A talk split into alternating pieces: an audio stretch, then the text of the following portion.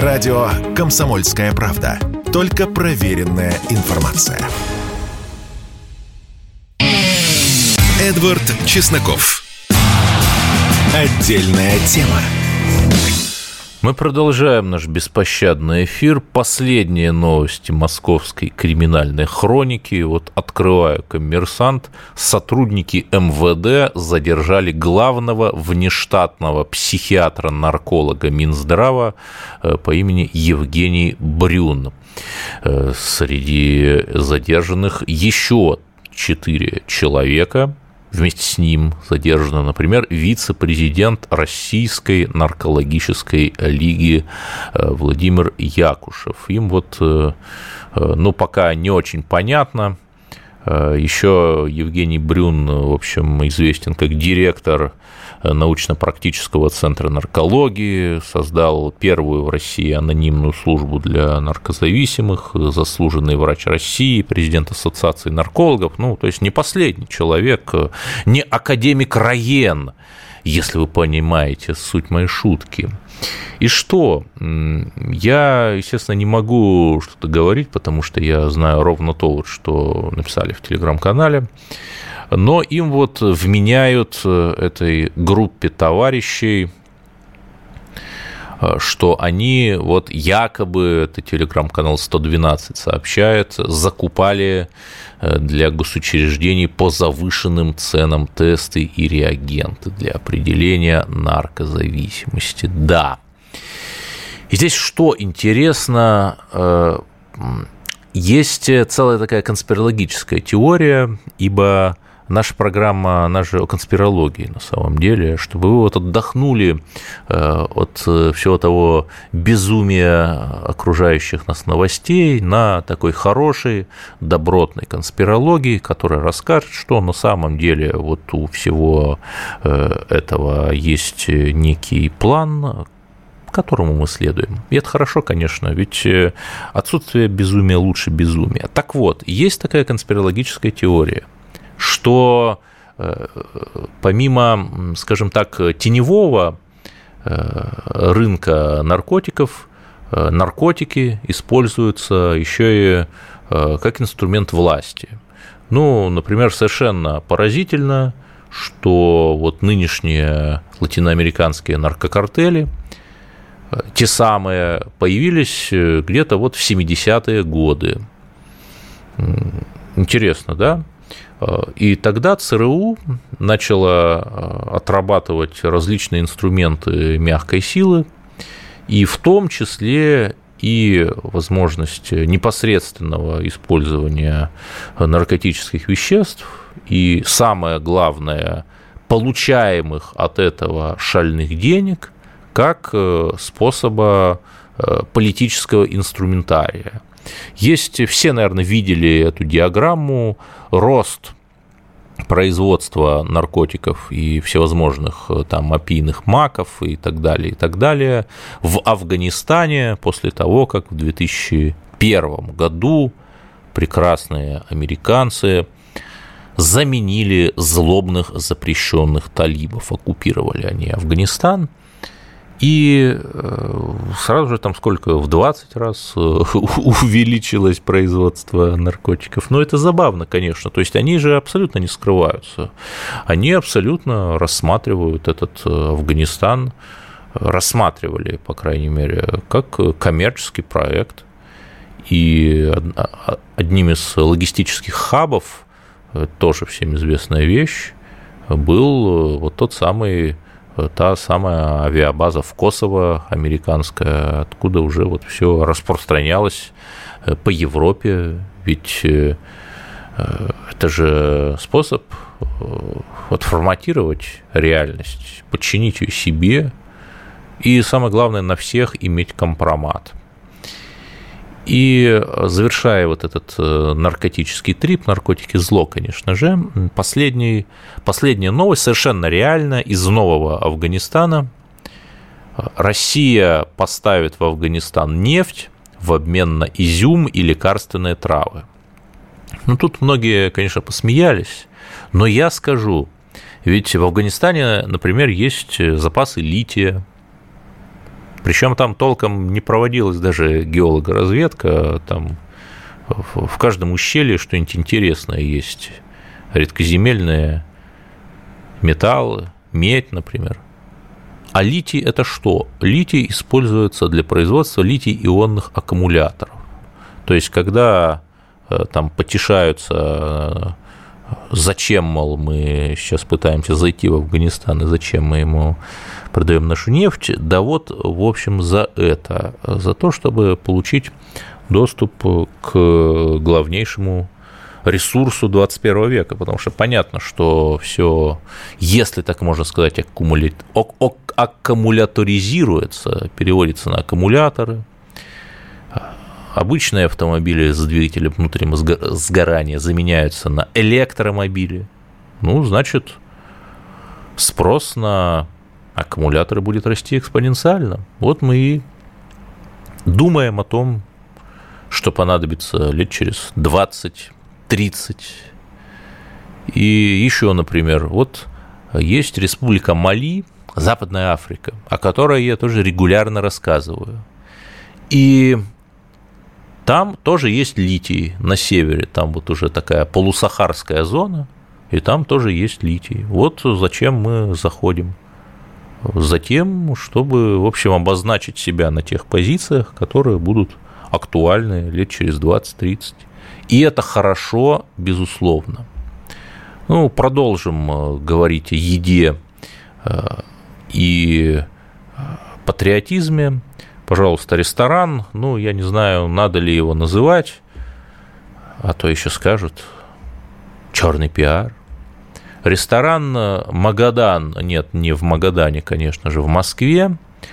При этом он как-то очень хорошо зашифрован – даже на его сайте я не нашел название ООО юрлица, которое этот ресторан э, обеспечивает его работу, отказал в доступе офицеру, который пришел на день рождения своей матери, в форме.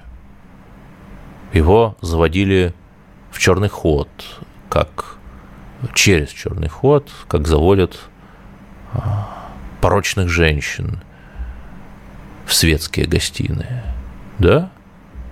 Но слава богу, что владелец вот этой вот сети, там Аркадий Новиков, по-моему, уже сказал, что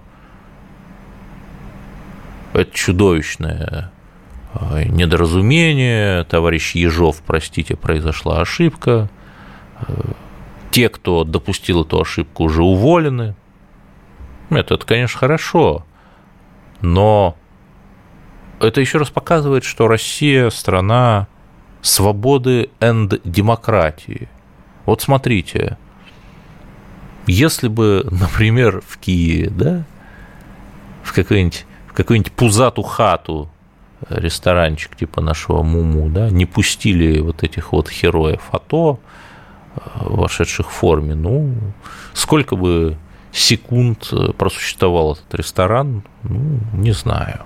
А у нас вот свобода, и это прекрасно, конечно же, ведь за свободу надо платить, и мы платим возможностью наблюдать этот замечательный инсектуарий вокруг нас, в нас, над нами и под нами. Продолжим про свободу и демократию, тема интересная. Дональд, наш Трамп, любимый наш персонаж, Э, продолжается ведь скандал вокруг его обысков, и э, американская прокуратура, или как называется, департамент юстиции, уже третью подряд версию приводит, а чего же обыск-то был? То есть вначале нам говорили, что искали материалы по делу о штурме Капитолия 6 января 2020 года. 21-го, простите. Потом говорили, что искали какие-то документы по ядерной сделке, какие-то, что он там и, э, инструкцию к ядерному чемоданчику, что ли, с собой утащил, не знаю. Теперь уже там какая-то еще версия, что это там Рашагейт, что э, у него там э, были компроматные какие-то материалы на Макрона и так далее. То есть, ну, клиент в смысле Минюст США поплыл, и это очень забавно, и тут можно пожелать только одного. Не останавливайтесь, дорогие друзья, продолжайте. Ведь когда какая-то дичь происходит в России, ну там Александру Боязитову, владелицу четырех котов, которые без нее могут просто убить, патриотическую журналистку по какому-то дикому делу, значит, закрывают – это ужасно. Но потом э, в США мы видим, закрывают э, целый сайт. Есть такой Алекс Джонс. Вот э, против него подали иск о том, что он там запостил фейковую новость 10 лет назад и сказал, что расстрел в одной школе действительно трагический случай был инспирирован э, американскими спецслужбами. Вот родители погибшего ребенка подали на него иск, выиграли, и Алекс Джонс, любимый журналист Трампа, должен заплатить 45 миллионов долларов. Да? Ну, неплохо тогда, но очевидно же, что это способ заткнуть тот рот, который не нравится мировой жабе. Продолжим обсуждать эти и другие российские международные события сразу после паузы. Радио «Комсомольская правда». Никаких фейков, только правда. Эдвард Чесноков. Отдельная тема. Продолжаем наш бескомпромиссный эфир, конечно же, и к хорошим новостям начинается публичная общедоступная часть московского, московской международной армейской выставки, и это прекрасно. Всем советую сходить. От белорусского вокзала ходят электрички. И здесь что интересно? Мы очевиднейшим образом воспроизводим некие формулы советского времени, Великой Отечественной войны, вот этот мальчик Алёша, это прямо вот как стихотворение Симонова «Ты помнишь, Алёша, дороги Смоленщины». Поразительное стихотворение прочитайте. Бабушка с красным флагом, да, который в какой-то момент там стало даже много. Танк Т-34, те же самые знамена победы, красно-серпасто-молоткастые, ну, понимаете, да? И важной частью тогдашней Москвы была выставка трофейной техники, там сбитой, например, сбитых самолетов, там танков, полоненных э, всех этих заарканенных э, пантер и тигров в парке Горького. И я не вижу никаких проблем, чтобы... Ну, потому что парк Патриот, он все-таки далеко. А почему бы не перенести в рамках такой, знаете, метафизической декапковизации окончательной Москвы. Я думаю, что мы здесь люди в теме, поняли, о чем я. Вот э, превратим этот вот э, парк Горького, хипстерское такое место, э, в парку патриотическое место, выставим там всю эту трофейную технику. Опять же, люди, которые ходят по парку, им не нужно будет ехать э, куда-то под Кубинку, чтобы все это увидеть. Например, броневик «Мамба». Это южноафриканский броневик, тоже был скандал. Эстония поставила его Украине, ну а вот наша русская армия его взяла и эту «Мамбу» захватила в плен забавно, да, то есть там дичайший скандал идет в Эстонии, гаубица, это знаменитая американская и так далее. В общем, э, посмотрите, есть на что. И тут ведь э, два момента. Конечно, надо, чтобы у нас военная техника красовалась не только в этих парках Победы, не только на выставках, но и на полях сражений. Очень надо. И здесь э, нужно, чтобы люди видели эту технику, как она работает, да. Вот почему говорят, что там, особенно на начальном этапе спецоперации, Рамзан Кадыров заменял целую дивизию.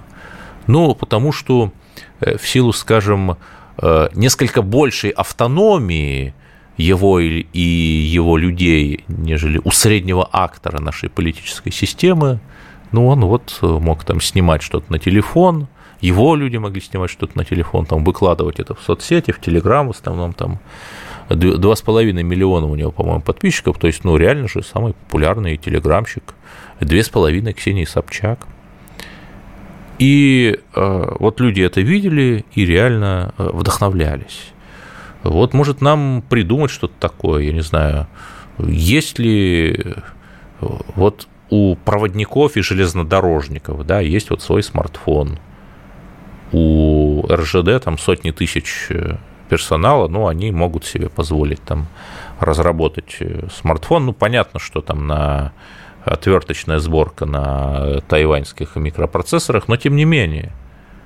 А почему нельзя сделать да, такой смартфон для военных, чтобы вот они фотографировали? А то ведь, э, ну, военкоров сколько? Ну, человек 20 военкоров есть. Это, конечно, хорошо, но мало. Это я сейчас рассуждаю как такой абсолютный дилетант из серии «Товарищ правительства», как говорил Маяковский. Обратите внимание, вот э, было бы, конечно, хорошо. Опять же, помните Карабахский конфликт, там регулярно азербайджанские солдаты записывали. Понятно, что под руководством знающих кураторов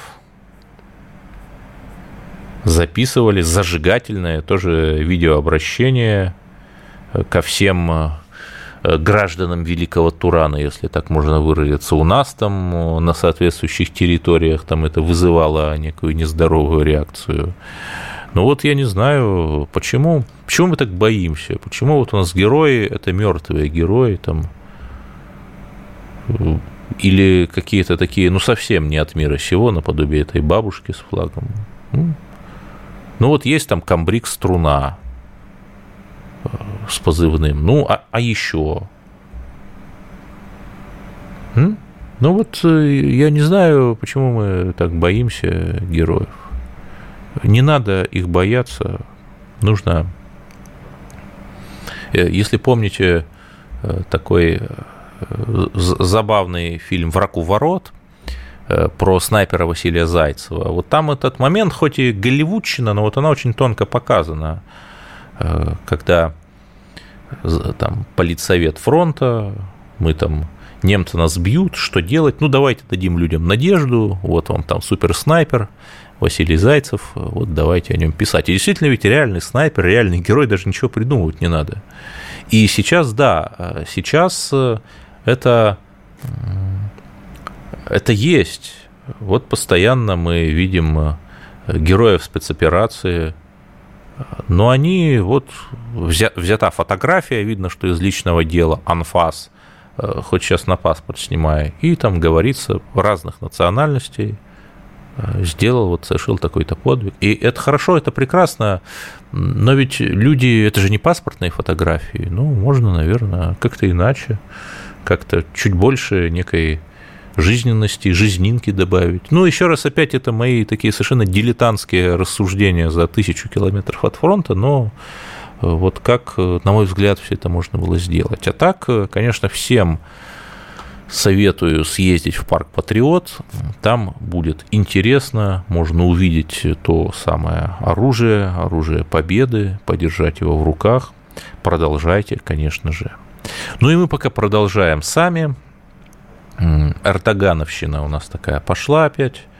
Э, слетал, значит, наш дорогой друг, брат, я уж там не знаю, кто, Реджеп Таип, во Львов, Гутерриш и, конечно же, Зеленский. И тут что интересно, что сама, так сказать, открытая часть, она там, ну, очень немного продолжалась, минут 40. То есть такое ощущение, что Зеленскому предъявили ультиматум, ну, он, скорее всего, этот ультиматум отверг. То есть мы видим, что Путин, как человек выдержанный, как человек спокойный, он никогда не повторяет два раза. Вот он говорит один раз. Ну, иногда кто-то понимает, кто-то нет.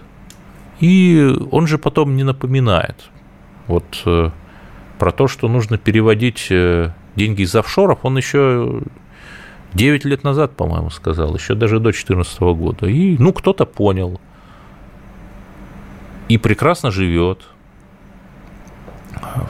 на своей даче подобрал Дюрсо, допустим, а кто-то не понял и лишился всего. Ну и вот. И Путин же очень четко сказал еще в том своем февральском а, видеообращении, ну и вот, и я об этом говорил в нашем предыдущем эфире, что это такой специальный скифский план, план, направленный на изматывание противника, потому что ведь любая компания, компания, как вы понимаете, это конкуренция экономик. А у кого больше энергоносителей? Ну, у нас, конечно же. У кого выше инфляция? У них. Там. Причем это очень забавно, я даже специально проверил. Четыре страны Восточной Европы. Венгрия, Словакия, Польша, Чехия. Все, в общем, одинаковые, с, без бедные полезными ископаемыми, без нефти и газа.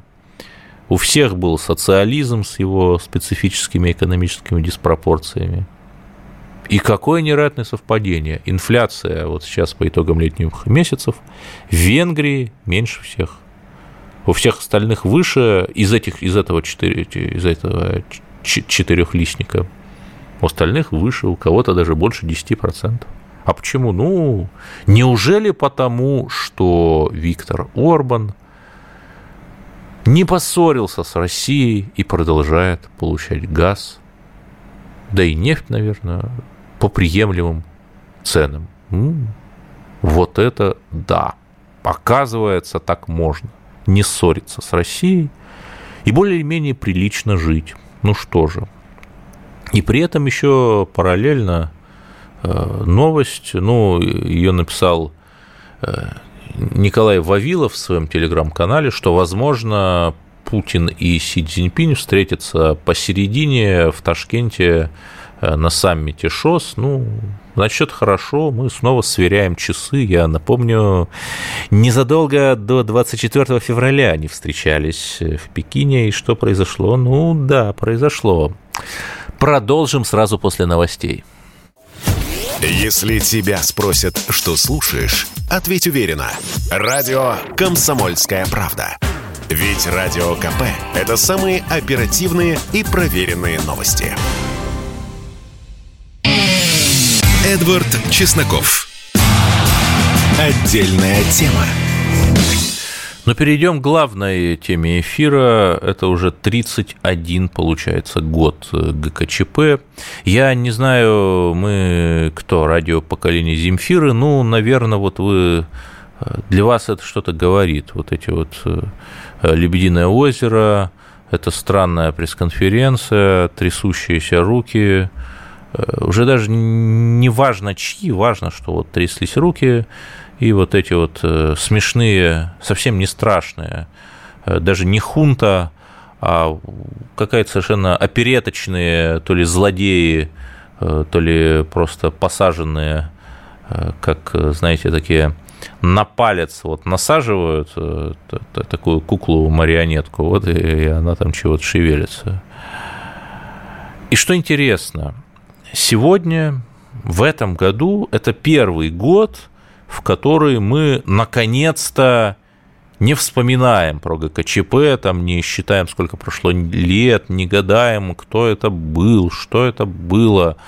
То есть это стало там историей, ну, как э, там э, Первая мировая война, допустим, и ГКЧП где-то через запятую, да, в том же самом ряду.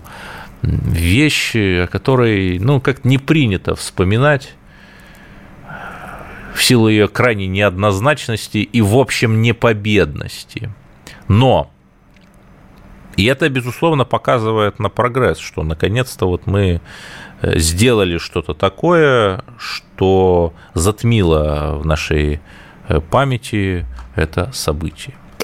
Но поскольку наша программа конспирологическая, ГКЧП ведь э, как проходила? С 19 по 21 августа 1991 года. И вот я стал смотреть, а что еще, что еще проходило в эти же самые даты и узнал, что в США было событие, о котором у нас э, никто не помнит, не знает. Бунт в Крайн-Хайтс. Крайн-Хайтс, э, Краун-Хайтс, простите, это такой район, э, да, в русском Бруклине, ну, просто в Бруклине, в штате Нью-Йорк. И что там произошло? То есть это был вот бунт наподобие BLM, очень кровавый, там только из числа полицейских, 152 полицейских были ранены при разгоне этого бунта.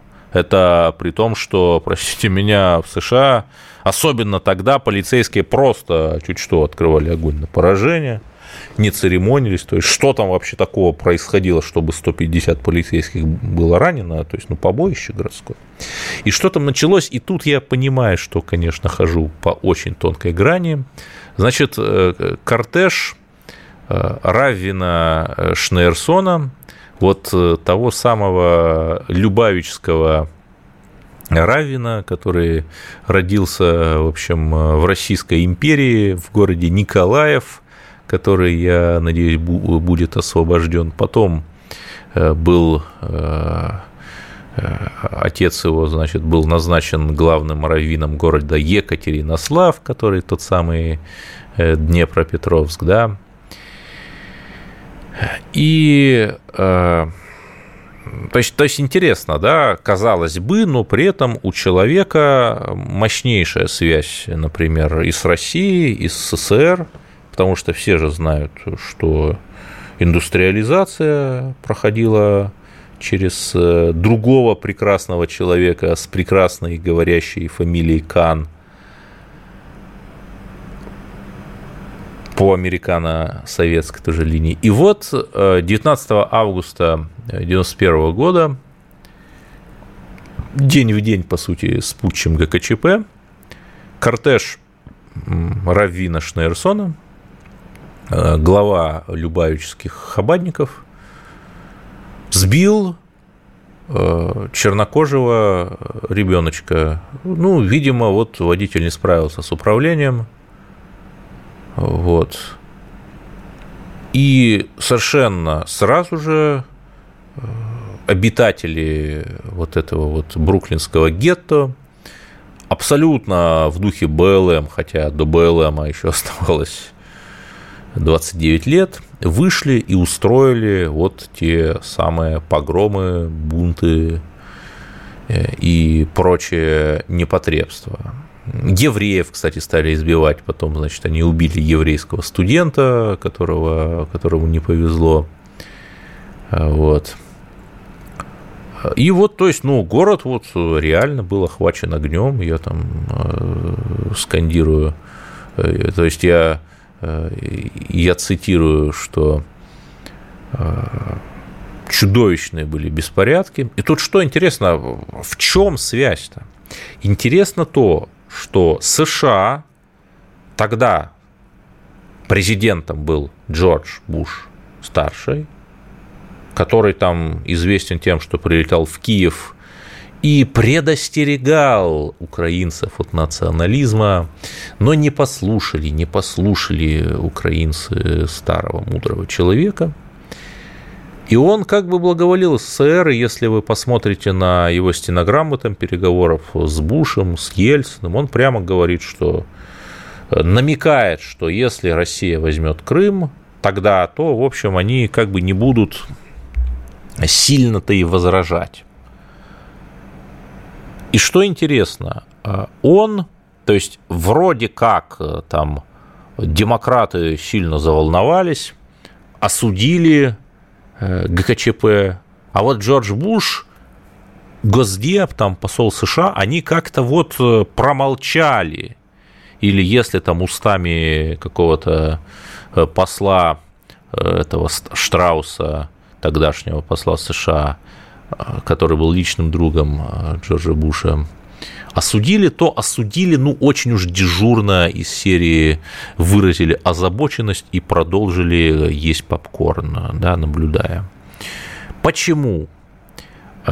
Потому что Буш и вот эти все его товарищи-республиканцы при такого рейгановского толка придерживались тогда очень хитрой тактики.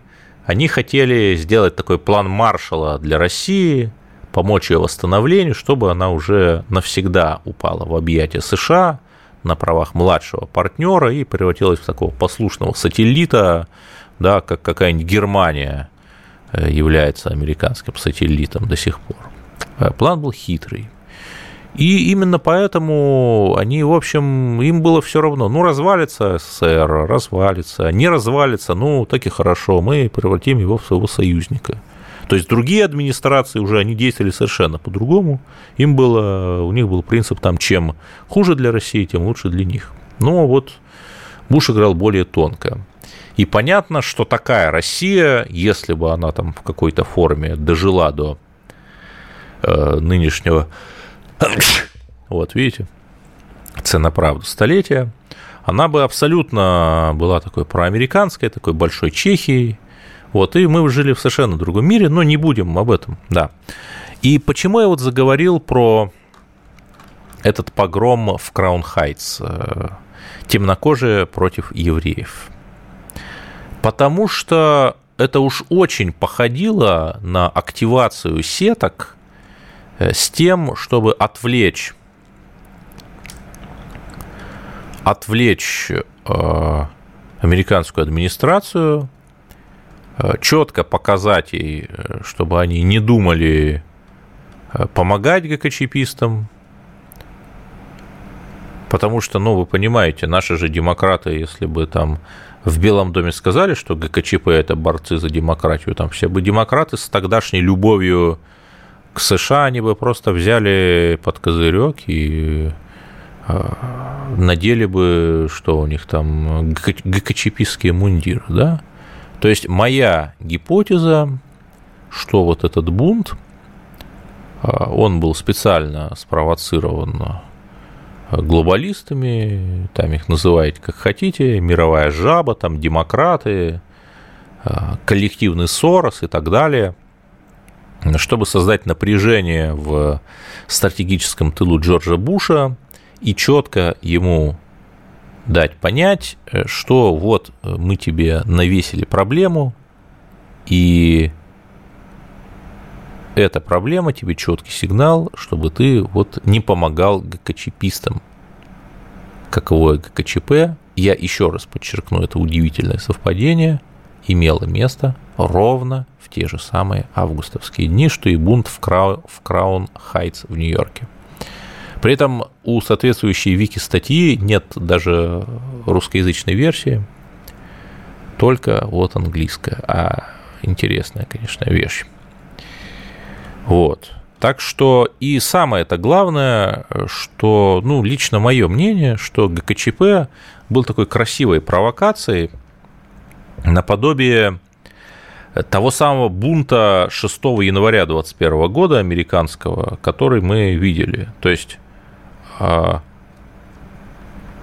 получила э, мировая жаба, демократия мировая и локальная, такую легитимную возможность взять и доломать вот этих вот стариков-консерваторов, там окончательно их заарканить, там скинуть и открыть дорогу прекрасному новому либерально-демократическому миру по тем же лекалам. Пуч 91 года и провокация со штурмом Капитолия. Продолжим после небольшой паузы. Ни в коем случае не переключайтесь. Радио «Комсомольская правда». Мы быстрее телеграм-каналов. Эдвард Чесноков. Отдельная тема.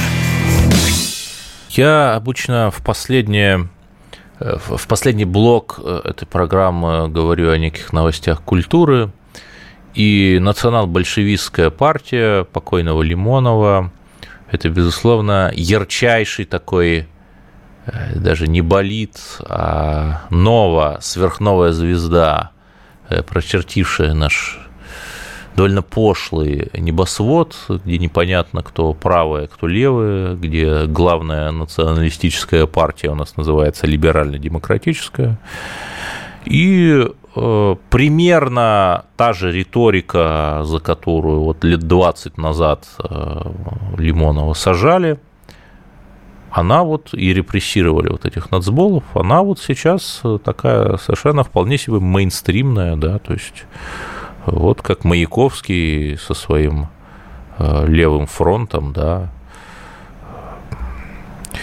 И э, тяжело об этом говорить, вот, э, но я скажу, в Донбассе погибла нацболка, нацболка Земфира Сулейманова, сразу же появились всевозможные спекуляции, но она поехала, Нижегородская нацболка поехала э, на Донбасс исключительно заниматься гуманитарной деятельностью,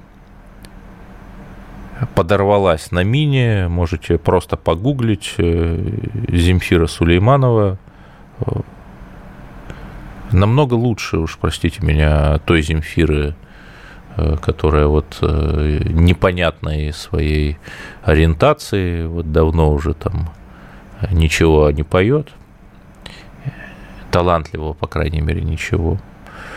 И, опять же, появились, а ей было, ну, сколько вот этой Земфире Сулеймановой? Ну, 25-26 лет. Буквально неделю она провела в Донбассе и ушла в вечность.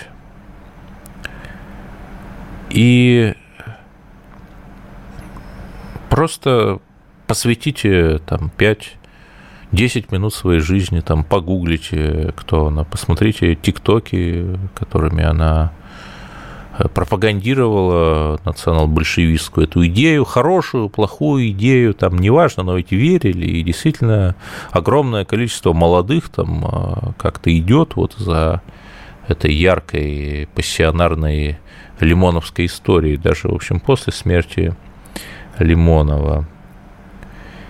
И сразу же появились э, совершенно разные спекуляции, то есть всякие иноагентские СМИ писали, что она там чуть ли не была активной пацифисткой, при том, что другороссы – это одно из немногих таких радикально левых движений, которые поддержали спецоперацию – ну, я не знаю, может быть, и была, может быть, там и стояла в каких-то пикетах, но очевиднейшим образом, что просто когда ты попадаешь в Донбасс, то происходит перекодировка, ты просто общаешься с людьми, которые тебе рассказывают, что снаряды прилетают с украинской стороны, про тот террор и геноцид, который Украина развязала против русских людей Донбасса. И даже если там э, какая-то вот эта леволиберальная прелесть э, была у Земфиры, то я более чем уверен, что за неделю в Донбассе она узнала, как там обстоят дела на самом деле,